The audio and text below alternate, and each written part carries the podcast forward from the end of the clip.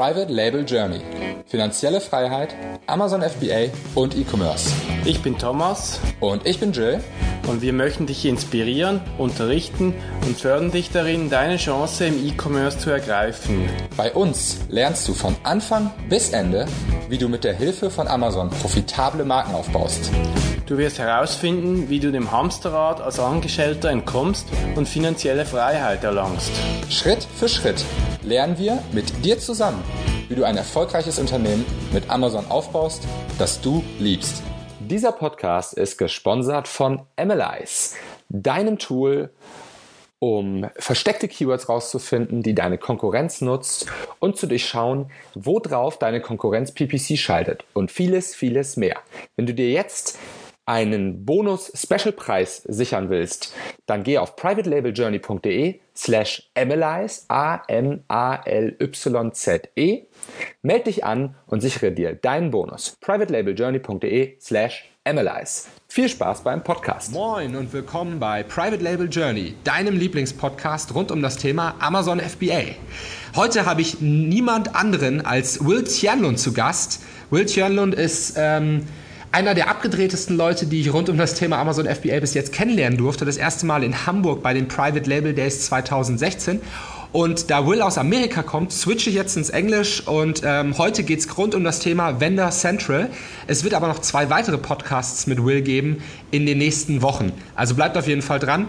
Welcome Will. So happy to have you in the podcast. I just told everyone that you're one of the craziest guys I met since I've been doing Amazon FBA. Um, you're really young, really successful, and it's always a pleasure to learn a lot from you. So I'm really happy to have you on this show. Maybe if anybody out there doesn't know you, which I doubt, but if, if that's the case, maybe you can introduce yourself quickly. Yeah, um, so originally I started selling back um, full time in 2013 with my brother.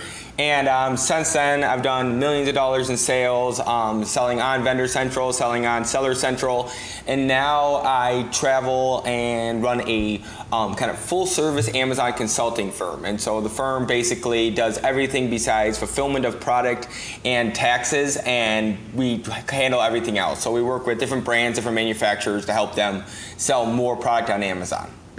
And that's exactly the case why I would I love to have you on the show. You have um, you yourself have a big knowledge about Amazon, but also you have a lot of clients, bigger and smaller clients, I think, um, that, that are also selling on Amazon, and you're you're taking care of all their business. So this is really interesting for me. The first thing I, I already told um, the listeners that there will be two more episodes with you about um, some different themes. But the first thing we want to talk about here on this on this show is Vendor Central and everything around Vendor Central. I have I have to be honest. I don't have that much knowledge about the vendor part of Amazon, so I think it's really it's a really good idea to talk about this side and get to know the other perspective more or less because as I as I see it's a totally different world for the vendor, right? Yeah, it's a totally different world. It like for Seller Central, it makes sense for most people starting off in the very beginning. If you're going to be going the traditional private label route, ordering some samples, selling stuff online, um, Seller Central makes all the sense in the world, and there's no reason to force Vendor Central into your business model if you don't need to. Now, if you're a different type of company where maybe you have access to a lot of different SKUs and a lot of different products through large catalogs, or you're already a brick and uh, mortar store owner, or you're a manufacturer, or any other kind of pre existing business, almost nine times out of 10, Vendor Central makes a lot more sense for them from a cash flow point of view, and from a ordering point of view, and from a uh, inventory and forecasting point of view. Okay, and uh, we want to dive in now into the reason why that is. But let me start first with explain maybe to we we have a few listeners who are really new in the game. They might don't even actually know what what the term vendor means in this in this situation. They know the seller central is where you log in, you sell your own stuff more or less, and maybe with the help of FBA letting them do the fulfillment. But so what actually is vendor central? What what does it mean to be a vendor? So I'll explain Vendor Central and then I'll kind of backtrack of why it, it works better with those older business models. Um, so Vendor Central, instead of you um, selling on the consignment business model, where in Seller Central you send in a thousand um, units and then it sits there at Amazon's fulfillment center, and as customers order, Amazon ships it out to each individual customer. On Vendor Central, Amazon would place a purchase order with you, thinking, okay, we're probably going to sell 15 units this week, so we're going to place a purchase order for 20 units to make sure we don't run out of stock, and we're going to place a purchase order with you of 20 units once a week for the rest of the year. Now, if you are ordering your products directly from China and you're hoping to send them directly into an Amazon fulfillment center, then this vendor central model doesn't really work for you because you're just going to have to keep inventory on hand and send 20 units at a time. But if you're a manufacturer or a store, store owner and you don't order a thousand units at a time, but you order 20 units of 100 different types of products, then the vendor central business model makes that much more sense because instead of you trying to forecast 100 different products, trying to figure out what's the perfect amount to send into Amazon so you don't run out of stock, but at the same time you don't have too much inventory in stock, Vendor Central takes care of all of that and only orders exactly what Amazon needs. And so for a business model where you have a larger catalog or you create stuff on demand and you have shorter lead times, Vendor Central makes much more sense because then you don't have to forecast and figure out exactly how many units of each SKU to send into stock at Amazon. So that's okay. Let's let's let's let's roll that back. I'm going to talk a little bit about the advantages and disadvantages later on. Of, although I already see see what you're talking about, this, this is really interesting. But just to just to make it clear again, what's what's the, the big difference between vendor and seller?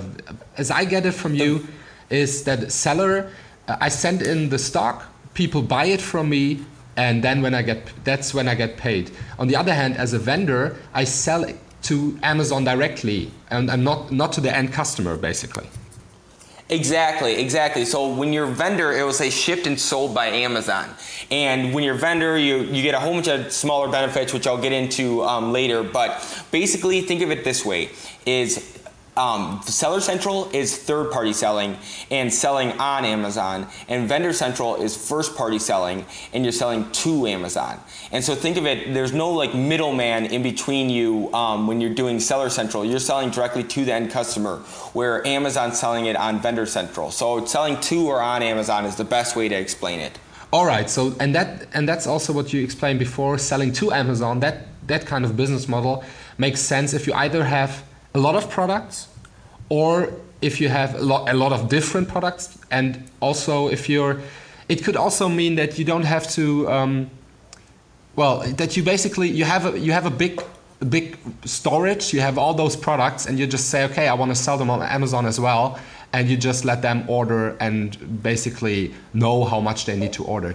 Do you actually have the feeling that amazon knows better how much they need to order? Do they have that game better than maybe i would have as i'm doing being a seller? Sometimes yes, sometimes no. So um, sometimes, more times than not, they do a very good job of forecasting. They, they probably have all sorts of proprietary software okay. and have, have, do a really good job at it. But um, I've seen it in the past where they've been um, not as good at it. Where say um, I'm selling a product that helps your house stay warm, and I've noticed that August was really cold and September looks to be really cold. Yeah the forecasting in Amazon is just going to look at traditional like yearly forecasts, and it's going to go, okay, yeah, sales are probably going to um, pick up in the next um, couple months, but they don't realize how much. They don't realize there's a cold streak going through the entire United States. All right. And so something like that, it's like, okay, well, I'm going to sell and send in some via Seller Central and FBA. I'm going to be, be competing with myself aka Amazon for the buy box. And so just keep my price high. It doesn't matter because Amazon's going to run out of stock eventually because I know that they missed sent it, missed um, forecasted the inventory. I'll still get the sales through FBA in the time being until Amazon can catch up and place another purchase order. So just to get that straight, you yourself as well use um, vendor central and seller as well? For some if we, if we have the opportunity and the companies have the cash for inventory and stock, we, we suggest every company we work with has a vendor and seller account at the same time. That's actually interesting because um, let, let me let me get uh, tell that because I have I I'm, I met a, a company. Uh, they're from New Zealand, and they actually have a, a vendor account in Europe, and they're not man, they're not getting into the seller account. Is there? Do, have you have you heard about that? Is it possible to have a seller and a vendor account with one company, or do you need to have different companies for that?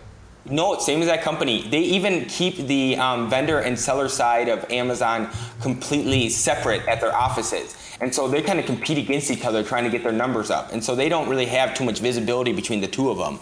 But um, it's to think of it this way too. We had a product for one of the companies we consult for that they that this product sells well on Amazon um, as, a, as a whole, the, the niche does, and they sell like $10 million a year of this SKU to all the big box stores, Target, Walmart, and they can't sell one unit on Vendor Central.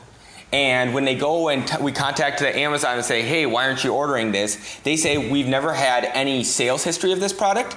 And since there's no sales history, it means it's not going to sell. And so we're not going to order it. Well, they don't order it, so it's never in stock. And so it can't get any sales. Yeah. Yeah. And so we sent in a container real quick to Seller Central, did a lightning deal, ran some PPC, got the sales going, woke up the algorithm. So then now they start placing orders on Vendor Central again because this company already is going to buy millions of dollars a year of this one SKU. They said they bought 36 containers of the, this one SKU at one time. Oh wow! And so we know okay. they're already going to be selling it a lot. We already know that they get the best price and the best quality. And just the Amazon part wasn't properly working out, and so we had to kind of kickstart it through Seller Central to make sure that Vendor Central would catch on. I see. I see. That, that okay, that makes a lot of sense. So actually, Amazon is only placing well, or it could happen that they only place orders for products that are already selling on their on Amazon. So they would normally not go for products that are not already selling, right?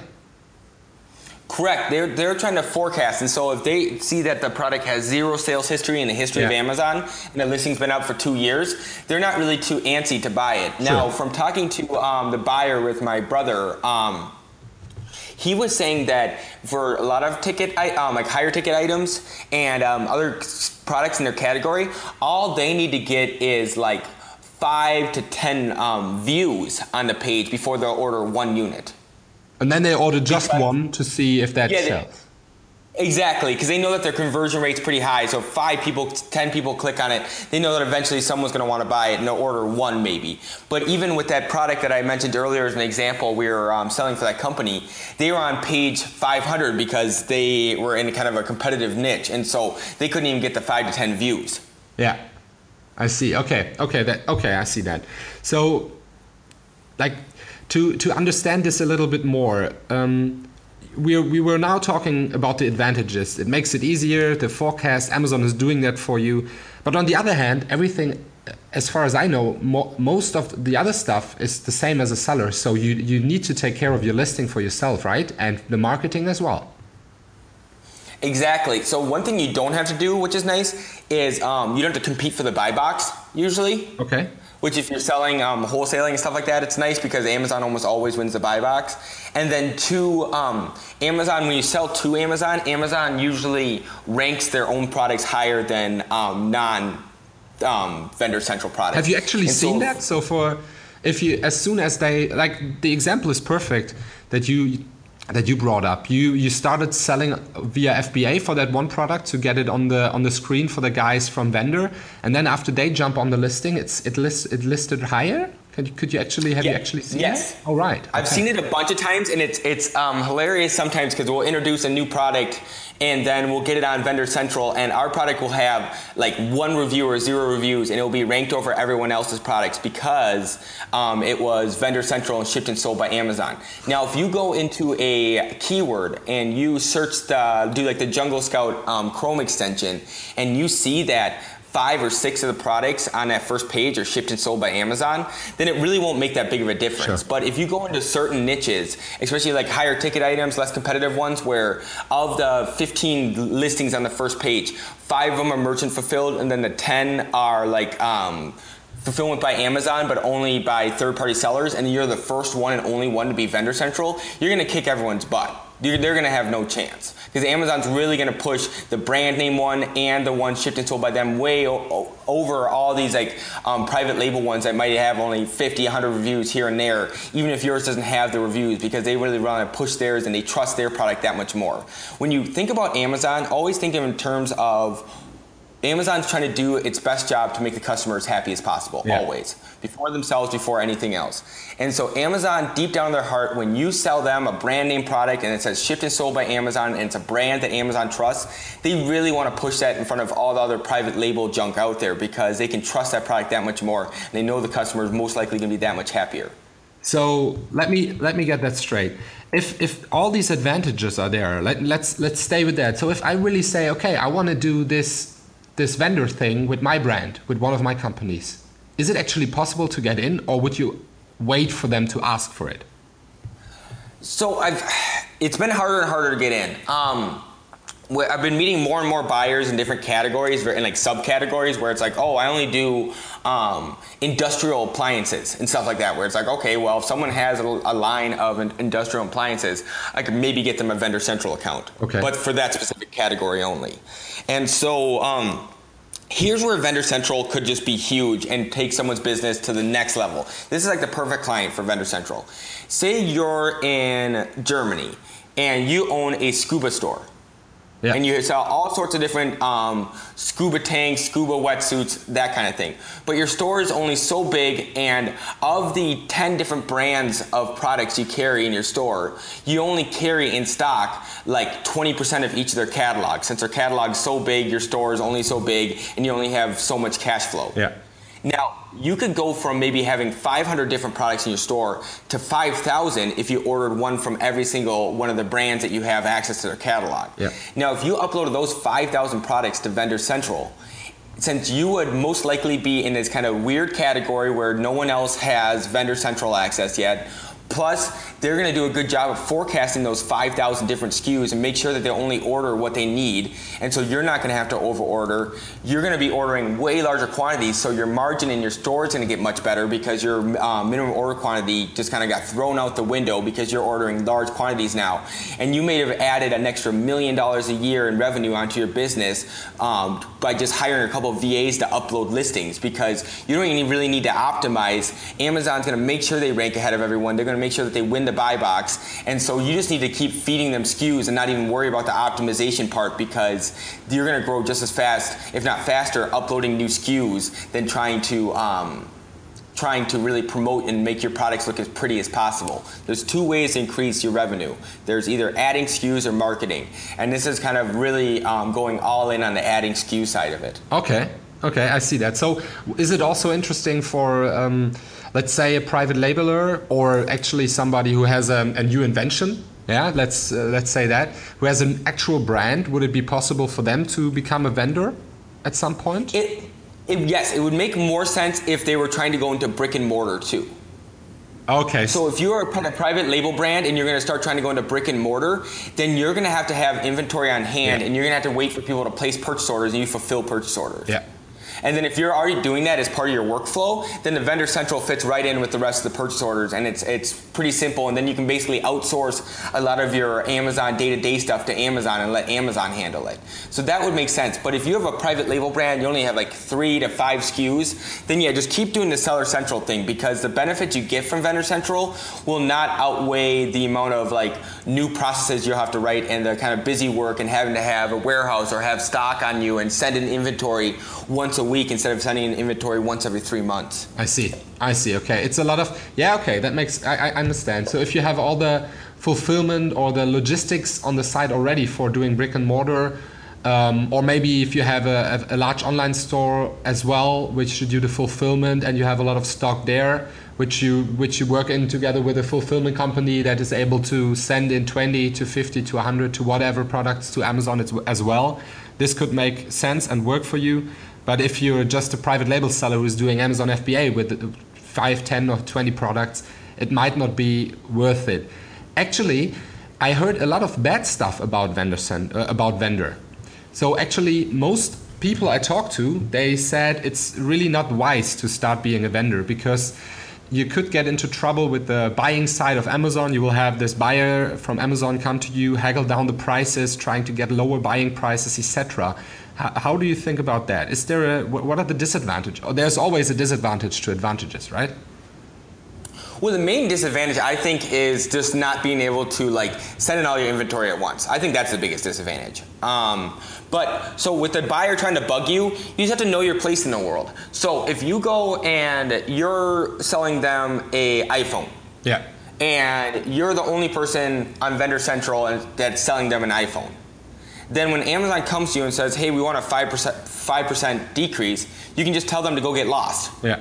Um, because where else are they going to get iPhones? They have to get them from you. Yeah. You know, and they want to have them, and so they can just they can play hard to get, but the, but you can just always tell your vendor manager, "Hey, I'm just going to go over to Seller Central if you're going to keep bullying me," and then he loses all those dollars and those metrics, and his boss gets mad at him, and you're you're making just as much money as you were before.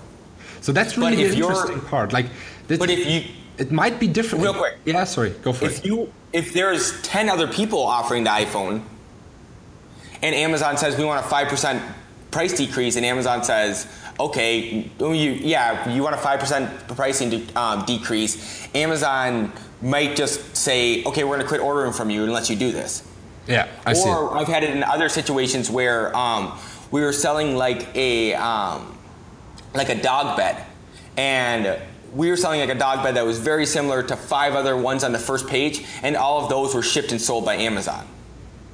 So we knew that if Amazon asked for a price decrease, they might just quit ordering from us if we say no, because they can get that same product from five other people and they have no problem. And if they have five SKUs instead of six SKUs, it's no really big deal to them. But for certain products where Amazon can't get it anywhere else, or they can't get anything, anything else in that niche, then you basically have Amazon and they'll just sit there and sell it at, at a um, at a loss because they got nowhere else to buy it from. So you can basically tell them what price you want. Don't they tell you the price? So the, in Vendor Express, they will tell you exactly what price is like a computer. Where in Vendor Central, um, Vendor Express, anyone can sign up for it. But um, Vendor Central, you'll work with an actual buyer and they'll say, hey, we want to get it at this price. This is where we need to be profitable. And you can tell them, hey, I buy this for $20. If I sell it to you for 25 and after fees, I'm not going to be able to make a dollar. So I just can't do it. And if you do want to quit placing purchase orders, that's fine. But I, I can't just lose money to lose money. And they might say, okay, or they might say, hey, we're going to go work with someone else or whatever. But you just have to know your place in the world and how important you actually are. Awesome. I see that. Okay. So let me. That, that's where I wanted to jump in. That's sorry for interrupting you.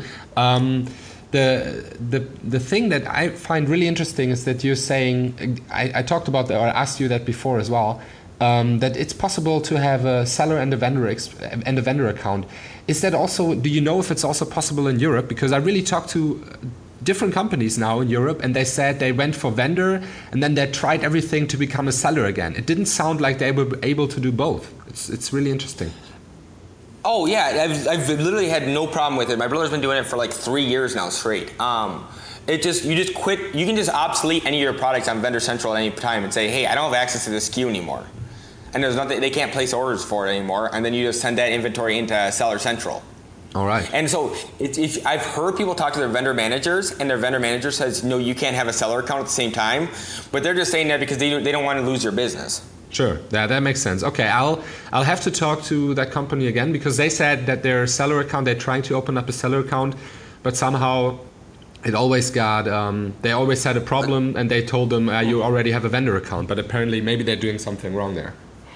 Yeah, they might be doing something wrong or something. Yeah, I'd, I'd be very surprised if in Europe they don't let you do that because yeah, it's it's been standard practice over here. Um, All right. With our clients and everything, we've never had a situation with it. Okay, guys, Do, before uh, bef- anything listening to this, anybody out there, be careful. Just don't just jump on it. Check everything out. Um, I'm just saying. I heard that, that this could be could be something that's out there. That it's not possible to have both in some kind of situation. Better check that out. But other other than that, I think it's really interesting what you're saying. Um, how does it work with the buyer? Do you have like a yearly thing sitting together with him, or are they going to call you up, or is it just an email thing? It's crazy how different it is, honestly. Um, where I have a, a apparel company that I'm an advisor for, and they have like four people working on their account, and like Amazon's official like Facebook and Twitter just like tweeted out and like posted like videos of their stuff, like trying to promote it. All right. And so like they're they have a totally different buyer than I've worked for a publicly traded company, and their buyer will never answer their phone call. Okay. And so like the, the the variety is just crazy between companies that I've worked with where sometimes like my brother has his um, vendor manager's um, cell phone number and they sit there and text each other on the weekend. Okay. And so, like, it's the most bizarre thing ever because it really comes down to um, how much I think you help their metrics is how much they want to Yeah. spend time on you. Sure. And so, I, the, from the vendor manager's point of view, the way it looks like um, is that they are supposed to just get as many brands, as many SKUs, and make as much revenue, and then in the end, as much profit for their company. And that's how their kind of their metrics are measured. And so, as long as they can just continue doing that stuff, they're going to uh, want to work with you. And so, my brother is constantly contacting new companies, constantly adding thousands of SKUs a month. And so, that's probably why he has a good relationship with his vendor manager Sounds like because he's spending so much and making his life easy. Where the publicly traded company hasn't come out with a new product in maybe five years, and so they go, okay, I can just have that one on set it and forget it, and not answer their emails because they're going to sell in here and just continue making money regardless Yeah. how much attention I give them. Okay. Okay. Okay. Very interesting so far. Um, one last uh, small thing I want to talk to you about um, in this episode is Vendor Express. Um, most people, I think, only know it for using using it to get into AMS right now. Um, but but um, do you have any anything regarding Vendor Express? When would that make sense, for example? Only basically to get AMS. Exactly right. yeah, yeah, it, doesn't really make any more sense. It's a clunky interface. It's dumb. Um, yeah, only to get AMS and to get any added stuff in the future. But um, yeah, to actually like run a business using Vendor Express would be very miserable. okay. Let, thank you for this really interesting episode, Will. And uh, everybody out there, if you don't want to be miserable, miserable, either use Seller Central or Vendor Central. Don't go for Vendor Express. Let's keep that as a quote. I love it. And um, I'm happy to have you on here in uh, in the next few days on the second episode where we'll be talking about Amazon Marketing Services. But before that, Will, um, if anybody out there is interesting interested in getting into contact with you, maybe get um, you guys you guys run an agency, you guys run a consultancy, I think. So how could uh, could I get in contact with you if my business needs your help? Yeah, if you're just starting off um, and you're looking for a community and looking for tips and tricks, um, check out FBAmastermind.com. And if you're a brand, manufacturer, larger company that's looking to take their Amazon account to the next level, check out goatconsulting.com, G-O-A-T consulting.com. Um, and we there work with brands and manufacturers to help them um, make as much money as possible on the Amazon marketplace. What's with the name Goat Consulting? What is that? Um, well, it's a combination of things. Um, it was available. Uh, Yeah. So that, that helps. Um, all the other animals are taken. Um, it's memorable. Um, people tend to um, remember it, and two, uh, it's nice kind of background to have. In at least the states, GOAT stands for greatest of all time. Ah, there and you go. so it's uh, that, that helps too. So it's uh, kind of a triple threat there. All right, awesome, man. Okay, see you in the next podcast. Thank you very much for being on here, providing so much value right now. Um, yeah, thank you so much, and have a nice day, man. Yeah, thank you.